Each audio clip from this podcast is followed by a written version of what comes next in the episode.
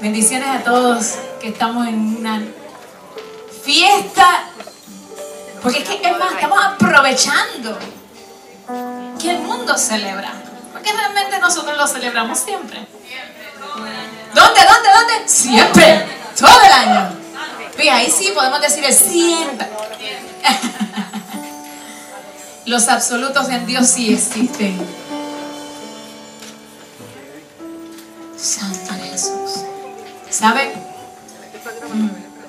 Mientras estaba hablando con el Espíritu Santo, le decía, Señor,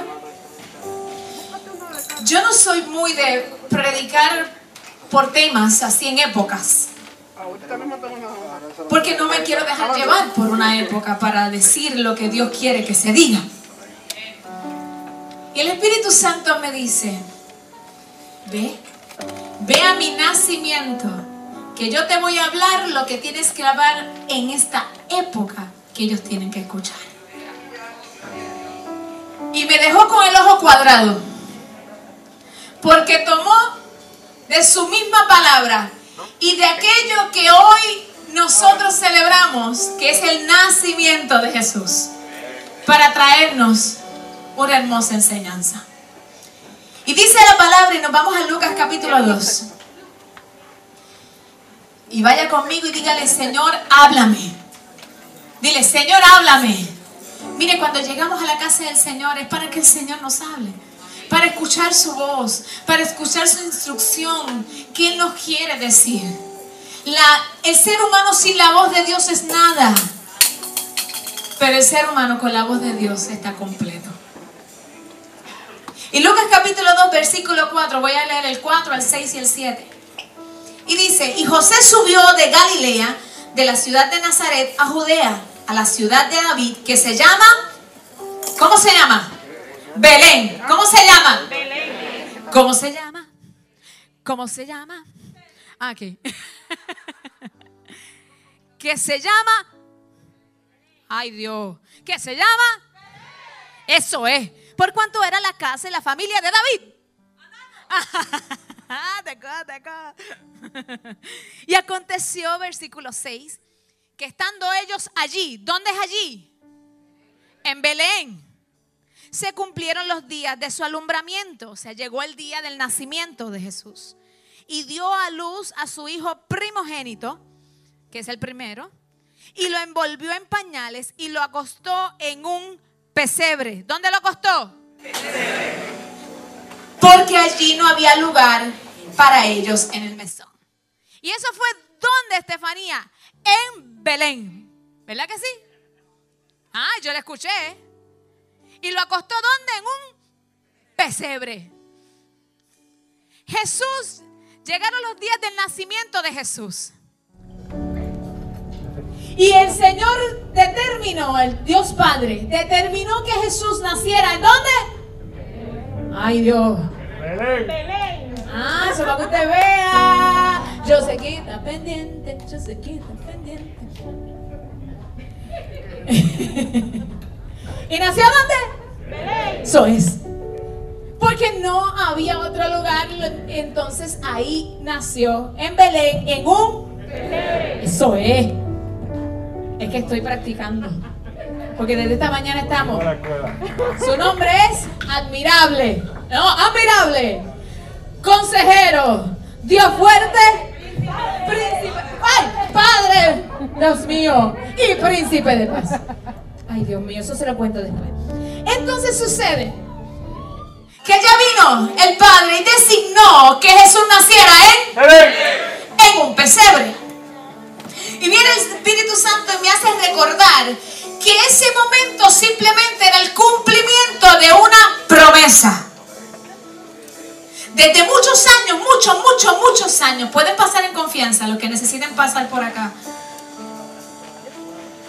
De muchos, muchos años atrás, había una promesa que Dios había designado para ese tiempo. Jesús y lo podemos ver en el libro de Isaías, capítulo 9, versículo 6.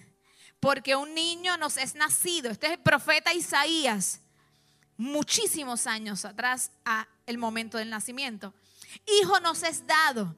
y el principado sobre su hombro, y se llamará su nombre admirable, consejero, Dios fuerte, Padre eterno, príncipe de paz. Se llamará su nombre admirable, levante la mano, voy como el pastor Richie, admirable, consejero, Dios fuerte, Padre eterno, príncipe de paz. Admirable, consejero, Dios fuerte, Padre eterno, príncipe de paz. Aleluya.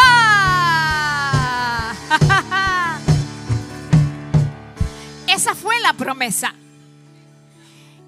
Y en el libro de Lucas estamos viviendo, estamos viendo cómo se hacía palpable el cumplimiento de algo que un profeta del Señor le había mostrado ya. Una promesa que se encarnó. ¿En dónde se encarnó? En Belén. Y sucede que mientras leía esto, el Espíritu Santo me decía, es que muchas veces yo les he hecho promesas a ustedes por mucho tiempo atrás que vendrán a su cumplimiento cuando hagan estas cosas. Y yo dije, cuando hagamos estas cosas, ¿de qué cosas me estás hablando? Y me dice el Espíritu Santo, ¿dónde nació Jesús? ¿Dónde nació Jesús? Belén. Cuando voy a Belén, el Señor me lleva a través de los manuscritos originales y en griego Belén significa casa pero viene como abreviatura de construir.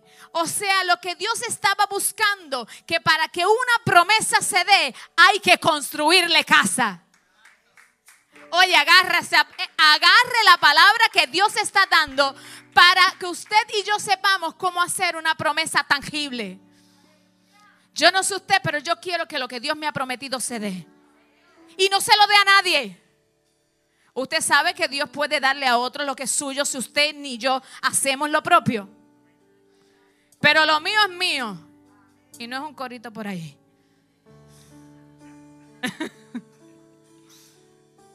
Oye, eso, eso como que los años, son años, por eso te ríes, ¿sabes?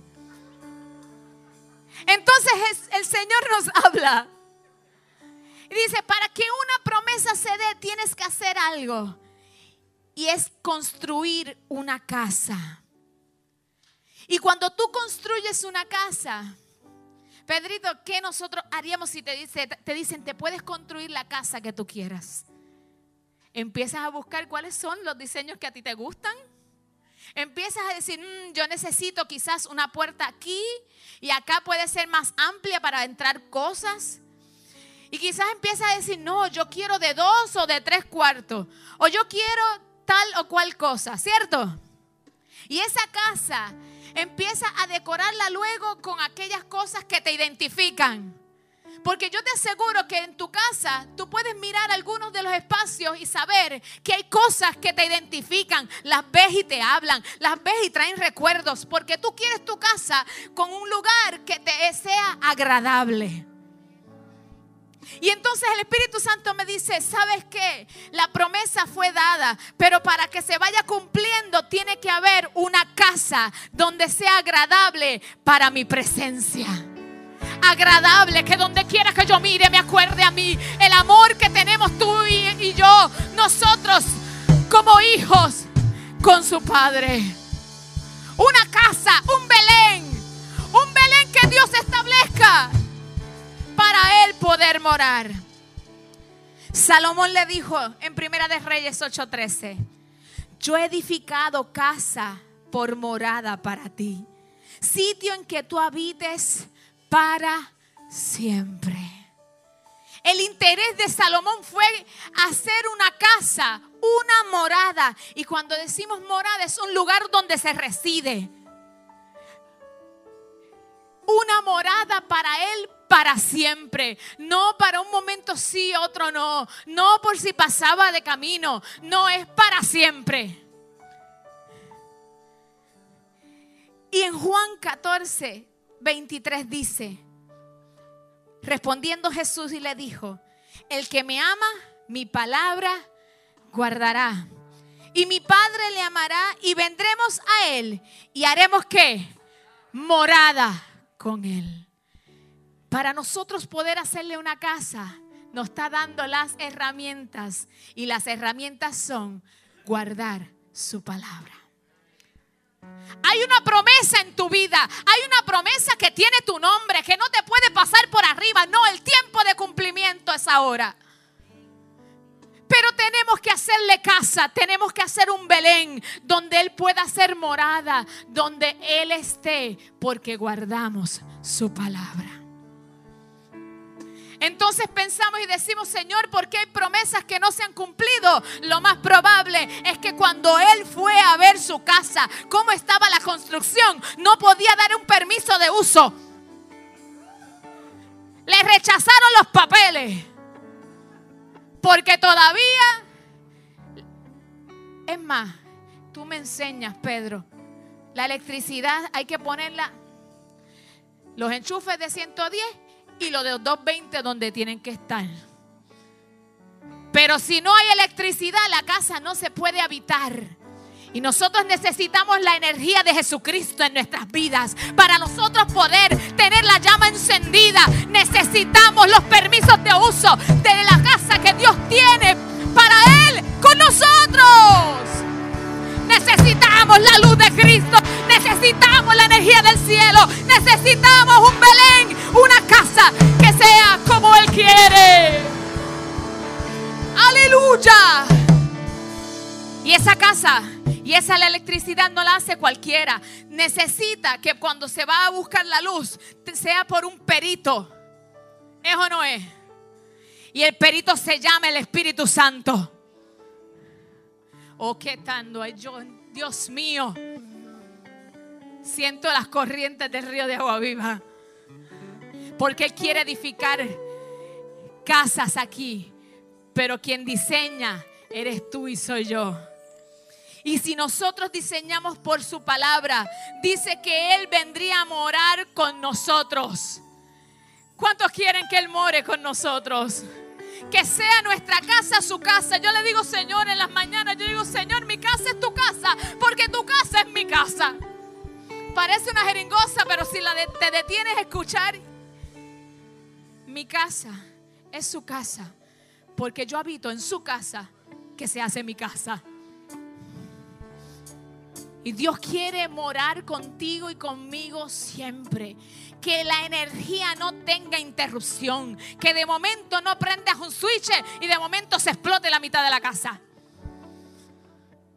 Sino que todo esté marchando como es. Para que donde tú necesites pisar puedas prender y la luz de Cristo estar. Entonces dice la escritura que vino a nacer en, ¿en dónde? que es donde nosotros construimos casa, para que Él habite, que es guardando su palabra. Pero vino y lo pusieron en donde? En un pesebre. Qué rico. Ese pesebre es ese lugar humilde. Ese lugar donde Dios quiere que nosotros, que es nuestro corazón, sea humilde que le reconozca, que no hagas la casa y digas que la casa le hice yo, si yo soy ingeniero. Es que yo sé cómo hacer esto, ¿me vas a decir a mí? Pero él busca humildad. Proverbios 22:4 habla de esto. Porque la humildad es esa virtud que implica conocer y aceptar nuestras propias debilidades y cualidades. Proverbios 22:4 dice, la humildad y el respeto hacia el Señor llevan al hombre a la riqueza, a la honra y a una larga vida. Llevan al hombre a la riqueza, a la honra y a una larga vida. La humildad. Jesús es el rey de reyes y señor de señores. ¿Usted se cree que no podía conseguir un mejor lugar para nacer? Pero lo hizo porque me estaba diciendo el Espíritu Santo, es que yo le estaba dejando el diseño para que puedan caminar en mi propósito. Yo le estaba enseñando que sin mí nada podéis hacer. Yo le estaba enseñando que en mí es donde pueden ser grandes por cuanto se hacen pequeños. Dice que al humilde lo mira de cerca y al altivo lo mira de lejos. Imagínate. ¿Qué me voy a pensar yo que eso estaba en el nacimiento? Que eso estaba en el pesebre, que eso estaba en Belén. Pero quiero que quiero decir más.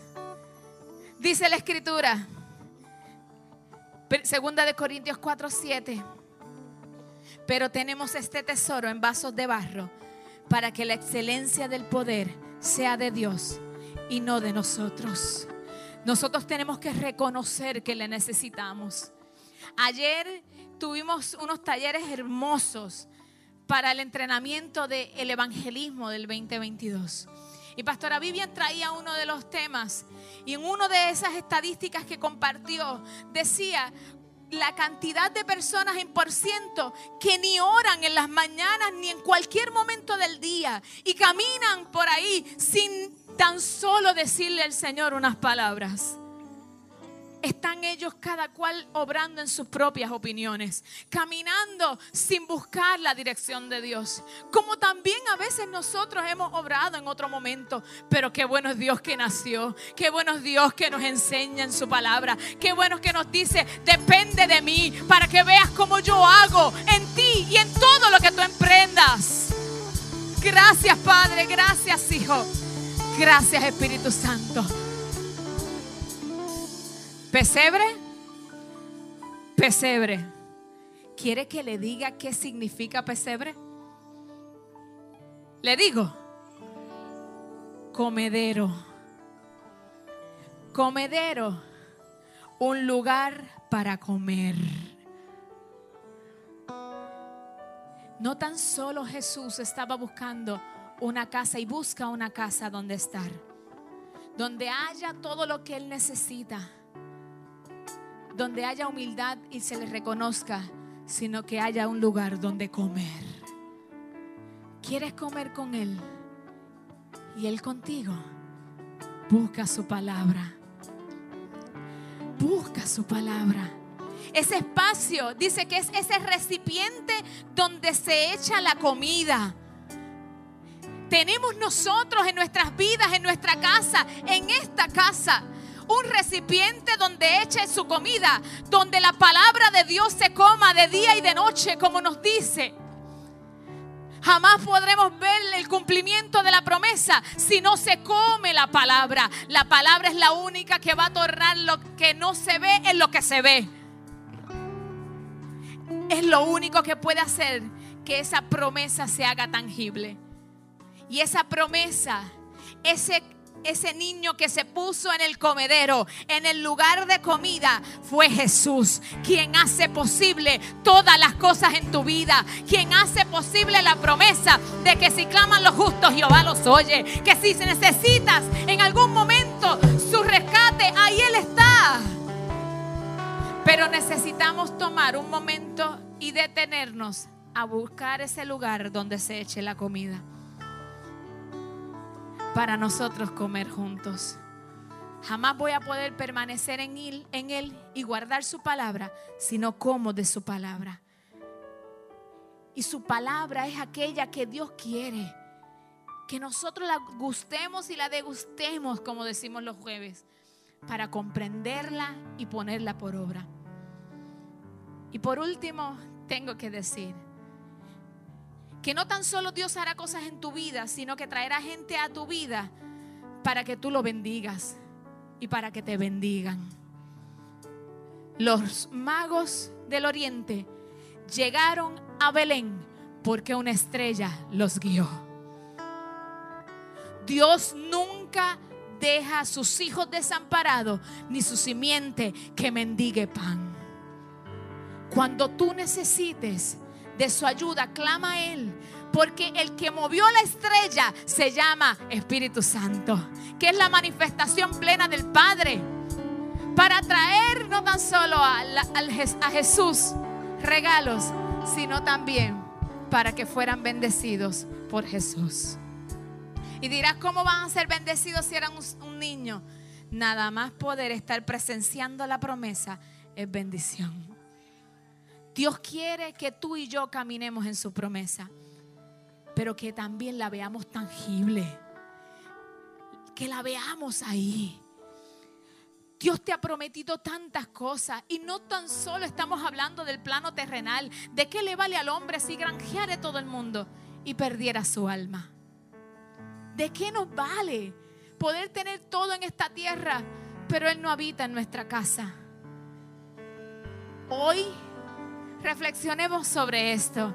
Jesús nació en Belén, en ese lugar donde Él estaba buscando que se le hiciera casa para que con humildad reconozcamos que Él es el mayor de nuestros ingenieros, el arquitecto por excelencia, el diseñador de todos los diseñadores, para que con Él y con el Padre podamos nosotros hacer lo que nos toca hacer y en humildad reconocerle como Dios y Señor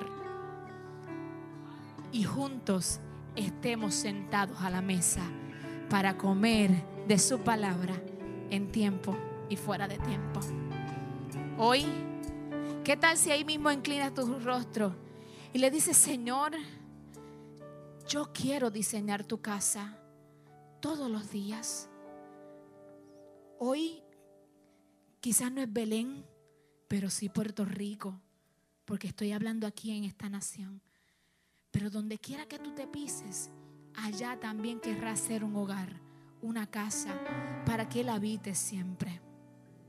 Dile, Señor, gracias por nacer y por enseñarme a través de tu palabra que tú quieres que yo te construya casa.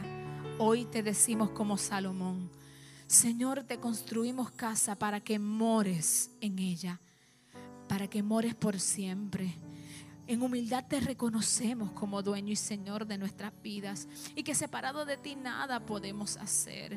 Señor amado, Señor amado, Señor amado, por favor ayúdanos a siempre hacerte tu casa, nuestra casa y nuestra casa, tu casa,